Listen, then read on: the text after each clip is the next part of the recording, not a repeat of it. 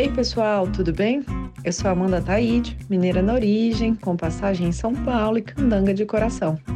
Casada, mãe do Pedroca Pipoca de 3 anos, do Luquinhas Pimpão de 1 ano e tutora do Vira-Lata Farofa. Sou professora doutora da UNB dos cursos de Direito Empresarial, Concorrência e Comércio Internacional. Apaixonada pela vida acadêmica, eu adoro inventar moda para facilitar a compreensão dos temas jurídicos pelos alunos. Então, esse é o Direito Empresarial Café com Leite, um podcast voltado para os estudantes de graduação e iniciantes no mundo do direito comercial, para que possam aprender ouvindo a bibliografia obrigatória e complementar do nosso curso.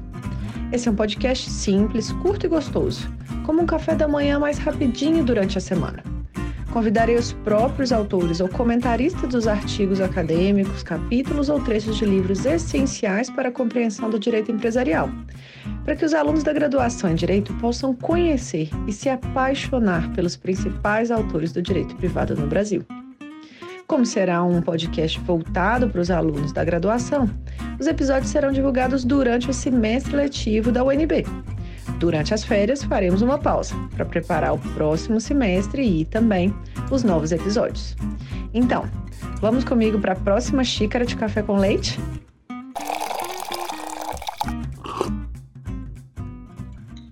Então, a nossa xícara de café com leite de Direito Empresarial de hoje vai tratar de outro artigo da professora Mariana Pargento intitulado Responsabilidade Civil dos Administradores e Business Judgment Rule, publicado em 2015. E para isso a gente vai ter a alegria de contar mais uma vez com a participação da própria professora Mariana, que topou voltar ao nosso podcast, tendo em vista o sucesso que teve do episódio, para comentar o seu próprio artigo.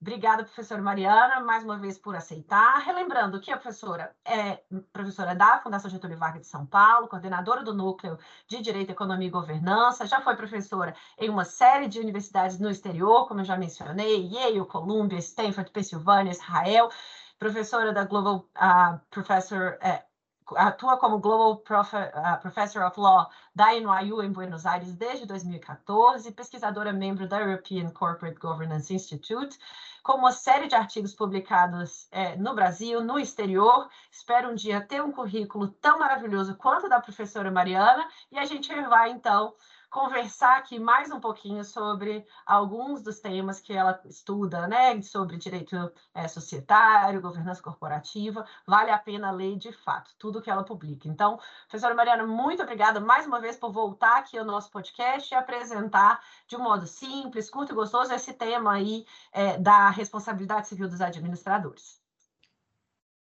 Muito obrigada, professora Amanda. É um prazer retornar para discutir mais mas esse trabalho, sou, sou muito fã do, do novo modelo de podcast de Café com Leite e vou utilizá-lo também uh, para, o, para os meus cursos. Muito obrigada. Então, vamos lá, retomando um pouco da pergunta que eu gosto de fazer inicialmente para os autores, né? De onde que surgiu essa sua inquietação que te levou a escrever esse artigo específico sobre uh, Business Judgment Rule no Brasil? Boa pergunta. Nesse caso, foi resultado de um convite para participar de uma obra coletiva sobre deveres e responsabilidade dos administradores, um, que seria organizada por um professor bastante conhecido, que eu admiro bastante. O que aconteceu? E isso é importante saber que as coisas acontecem assim também, né? Então, você muitas vezes escreve de forma direcionada para convites uh, que se recebe, e às vezes a obra não vai para frente. Então, isso que aconteceu. Acho que eu, muito, de forma muito ágil, escrevi o artigo, e acho que fui a única, e a obra não foi para frente, e daí eu, eu subsequentemente, uh, publiquei o artigo em, em, em, formato de revista. Mas essa é uma questão legal para se pensar, né? O quanto, para aqueles que têm aspiração acadêmica, o quanto que você deve escrever seguindo convites e o quanto você tem que reservar de espaço para sua agenda própria. Eu acho que é muito importante essa reserva de espaço, essa reserva de espaço também. É difícil declinar convites, mas é algo importante de qualquer forma. Não, não, não me arrependo de ter, ter escrito esse artigo, propiciou uma reflexão que eu, que eu gostei de ter feito e espero que vocês gostem também, mas foi num, num contexto bem específico. Interessante isso, que depois que a gente se torna professor, você descobre né, essas questões de pontuação, e tem as avaliações, e aí você tem que ver qual que é a revista que vai submeter, que a um tem uma pontuação imensa, aí você fala, nossa, mas deu o mesmo trabalho um artigo que foi para uma revista A1 ou para um capítulo de um livro em publicação que vale 200 vezes menos a pontuação, né? Então, o critério o critério formal ali, né, de pontuação, às vezes ele dói no coração, entendo perfeitamente a sua seu comentário. É, então vamos para o artigo. É, como que você poderia explicar aí para os alunos essa é, forma vamos dizer, tradicional do, sobre responsabilidade dos administradores, sobre business judgment rule no exterior, assim, para a gente entender um pouquinho do contexto internacional. Tá bom, então vamos, vamos começar do começo. Eu vou, compartilhar um pouquinho aqui como é que eu começo o meu, meu curso de Direito Societário, meus alunos sabem disso. Eu começo mostrando Adam Smith, pai da economia, um, muito conhecido. Pelo modelo do padeiro que fazendo seu pão contribui para o interesse, para o bem-estar geral. E ele era muito crítico das sociedades anônimas da época, que haviam pouquinhas, eram monopolistas, mas ele era muito crítico, tanto pelo monopólio, como pelo que ele chamava do problema do other people's money. A ideia de que o administrador de coisa alheia não toma tanto cuidado, não faz as coisas tão bem feitas como o padeiro, que era administrador de coisa própria. No entanto, nesse particular, Adam Smith, entre aspas, errou, né? porque a sociedade anônima, longe de desaparecer, se tornou uma das principais organizações econômicas e sociais do mundo contemporâneo. E daí a brincadeirinha que eu faço com os alunos é: por que, que Adam Smith errou? E eu falo assim: olha, porque ele não fez esse curso de direito societário, ou curso de direito societário da professora Amanda, porque há diferentes mecanismos de direito societário para tentar um, disciplinar os administradores. Né? Ou no linguajar econômico, mitigar os custos de agência. E um deles seria a responsabilização por descumprimento de deveres fiduciários, seja o dever de diligência, em inglês conhecido como duty of care, de tomar decisões cuidadosas, informadas, com um processo adequado, ou o chamado dever de lealdade, no exterior conhecido como duty of loyalty, de tomar decisões de forma desinteressada, no interesse da companhia, dos acionistas e não no seu próprio interesse. Então, acho que é um, é um mecanismo importante, né? Os diferentes sistemas jurídicos impõem uh, deveres fiduciários aos administradores de companhias. Mas é preciso também cuidado na dosagem dessa responsabilidade. Afinal, um, as companhias exercem atividade lucrativa e de uma modalidade de risco.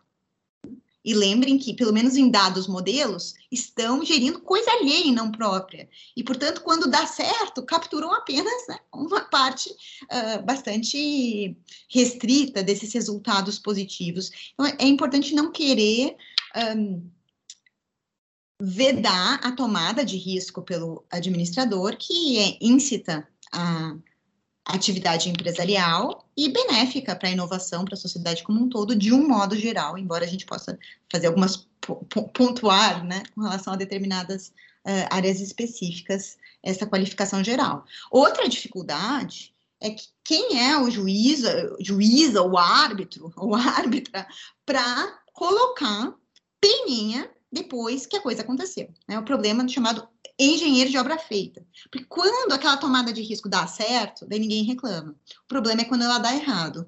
E daí, como avaliar né, com que a análise econômica comportamental chama de hindsight bias, esse viés da passagem do tempo. Depois que uma coisa que deu errado, a chance de achar que era uma péssima ideia é muito maior. E há essa questão também de competência institucional do juiz para conseguir avaliar essa, essa ação do administrador. E, portanto, diferentes sistemas jurídicos, de uma forma ou de outra, buscam, digamos, delimitar né, as hipóteses de responsabilidade do administrador, de forma a tanto induzir um, cuidado, mas não um, coibir o risco de forma exagerada e não desencorajar grandes talentos de buscarem a posição de administradora. Né?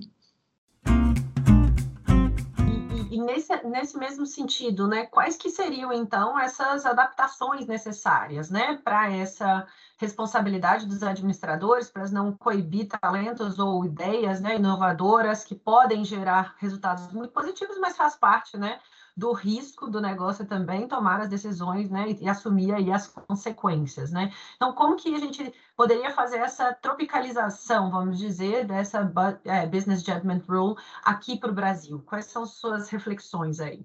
Tá bom. Então, dentro desse contexto, a Business Judgment Rule aparece no direito dos Estados Unidos como uma das grandes estratégias para se barrar né, a responsabilização. É uma presunção de que o administrador teria agido de boa fé no interesse da companhia e isso obstaria a responsabilidade. Então, é, essa é a forma como ela acontece uh, nos Estados Unidos. Lá não tem uma ligação com o dever de cuidado, lá muito de, de diligência, diferentemente daqui, lá esse dever pode ser afastado por regra estatutária, e a regra é que ele seja afastado por regra estatutária.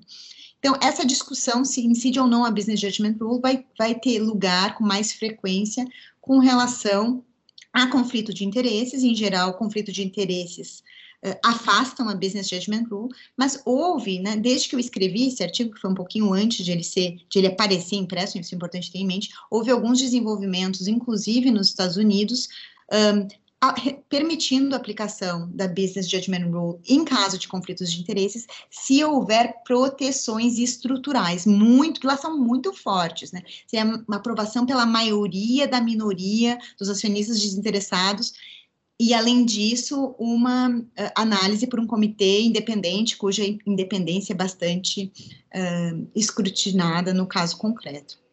Aqui, como é que aconteceu isso? Aconteceu de. E lá era, era uma regra jurisprudencial, né? Basicamente uma regra jurisprudencial. Aqui, o que eu chamo de business judgment rule tropicalizada é a regra do artigo 159 que permite ao juiz excluir a responsabilidade do administrador que age de boa fé e no interesse da companhia. Então, é uma regra que causa um pouco de perplexidade em primeiro momento, porque ela é muito ampla. Né? Ela não faz essa essa é, ela não faz qualquer diferenciação com relação a membro do conselho ou diretor, que é uma distinção que existe, pelo menos em linha preliminar, no direito dos Estados Unidos. É, ela não traz muitos critérios, então é uma, é uma regra, eu acho que precisa de uma aplicação bastante, bastante cuidadosa para não minar por completo a estratégia jurídica de se depender dos deveres fiduciários dos administradores, que é bastante importante. E daí, eu acho importante a gente pensar no contexto mais amplo, né? De pensar que tem diferentes estratégias potencialmente se utilizar para lidar com o tal do problema uh, de agência. E também, mesmo com uma dada estratégia de responsabilização, a gente tem que pensar em outros aspectos também. Por exemplo, como é que são os aspectos processuais? Será que há muitas ações de responsabilidade nesse país? Deixa eu contar uma coisa para vocês. Nos Estados Unidos há muitas sim, porque o procedimento, segundo a lei, é muito liberal, a, a o sistema de uh, honorários advocatícios incentiva a, a, a, propositura de ações, eles têm lá o que eles chamam de plaintiff's bar, né, parte de advogados especializados em, em propor ações. E, e, diante desse contexto procedimental bastante amigável, é, é, interessante a gente pensar que o direito substantivo uh, se adapta para fazer um filtro mais, um, mais poderoso.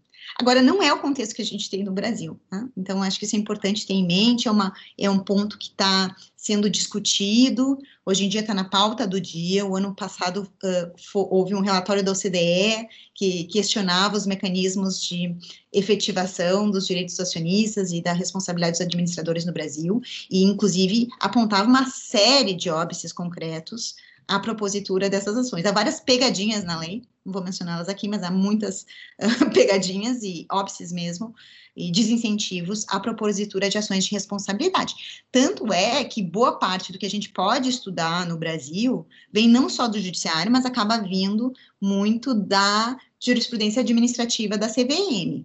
Mas daí ela é restrita às companhias abertas e acaba em multa, e não em reparação do dano E as multas costumavam, até antigamente por, por limitação legal, ser muito inferiores à limitação do dano. E então é interessante ver essas nuances, porque de certa forma, e isso é um ponto que eu discuto no artigo, em alguns casos a CVM parece ser mais rigorosa do que, por exemplo, as cortes de Delaware. Mas, veja, né, num caso você está discutindo a compensação de um dano muito alto, no outro, a consequência Uh, muitas vezes é multa, pode ser inabilitação, acho que são, são sanções importantes, eu não quero uh, diminuir a importância delas, mas são contextos distintos. Eu acho que aqui não, não há razão no momento para um temor de explosão de ações, acho que não é esse o contexto que, que a gente vive, e é importante que, que essa interpretação seja, portanto, sopesada, tendo em vista uh, o, o, o contexto brasileiro mais amplo, né, de, de chances, de responsabilidade dos administradores. Interessantíssimo. Já vou tentar também incluir esse relatório da OCDE, mais uma sugestão boa aqui para a gente na bibliografia. E para a gente fechar, então, essa conversa, eu queria ver se você teria alguma nova recomendação, desde a última gravação, sobre quem que é, quem quiser estudar direito é, comercial, direito societário, quem quiser passar aí uma, uma temporada talvez no exterior também, é, fazendo seus estudos, quais seriam aí suas recomendações para os alunos da graduação? Bom, professora Amanda, eu sou muito fã de estudar fora, eu acho que uh, agrega, viver fora agrega contato uh, com novas culturas, com outros sistemas, mas eu acho que independentemente dessa, dessa opção, acho que o estudo do direito comparado é muito rico. Não só para o Brasil, para todos os países. É incrível a influência de, de, um sistema no outro, e não vem de hoje, né? Vem desde sempre. Essa, essa fertilização cruzada, inspiração, e nunca é uma cópia, é uma adaptação, e na, nada se copia, tudo se transforma, mas realmente o direito societário brasileiro não se desenvolve no vácuo, nunca se desenvolveu, desde o século XIX, mas certamente uh, na Lei 6404 também bebeu em diversas, né, não foi só uma, mas diversas fontes estrangeiras, então acho que é importante. E desenvolver esse olhar crítico de direito comparado, né? não, não no sentido do turismo jurídico, ah, olha só, a professora Mercedes Costa tinha essa crítica, foi minha, orient, minha orientadora na, na iniciação científica, na URGS, ela falava assim, não dá para ser só turismo jurídico, né? Olha como aqui é diferente, que curioso. Na verdade, a gente tem que fazer uma análise uh, crítica, que, que, que, depende também do contexto, né? O bom direito comparado, ele é contextual. Então, a, a alternativa ao turismo jurídico é a gente realmente refletir uh, sobre o contexto, né? Tanto jurídico como econômico e social em que essas regras aparecem. Não é uma lição nova, é uma lição muito antiga. Aparece já em As Túlio Ascarelli, um autor que eu recomendo uh, fortemente, suas reflexões sobre o direito comparado. Então, recomendo sim essa, essa, essa visão internacional.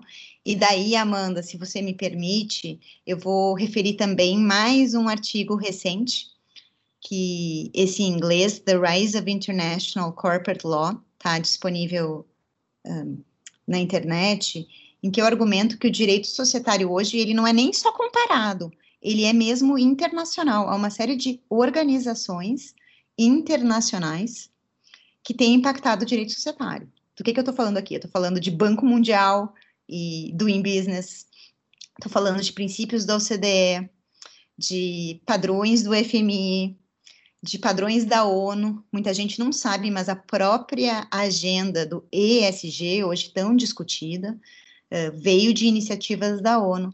Na verdade, essas iniciativas de organizações internacionais têm impactado muito o direito societário. Então, a gente não consegue mais pensar no direito brasileiro como se fosse algo isolado.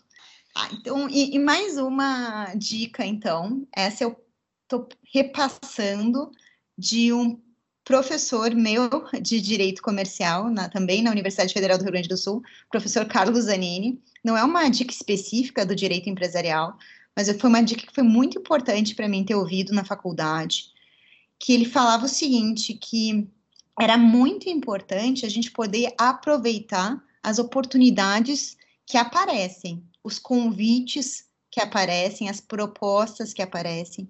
E isso depende muito da gestão do tempo, porque se você deixar para fazer na última hora um, um, trabalho, um artigo, né, um parecer, Uh, talvez você não consiga pegar outro que viesse aparecer nesse meio do caminho.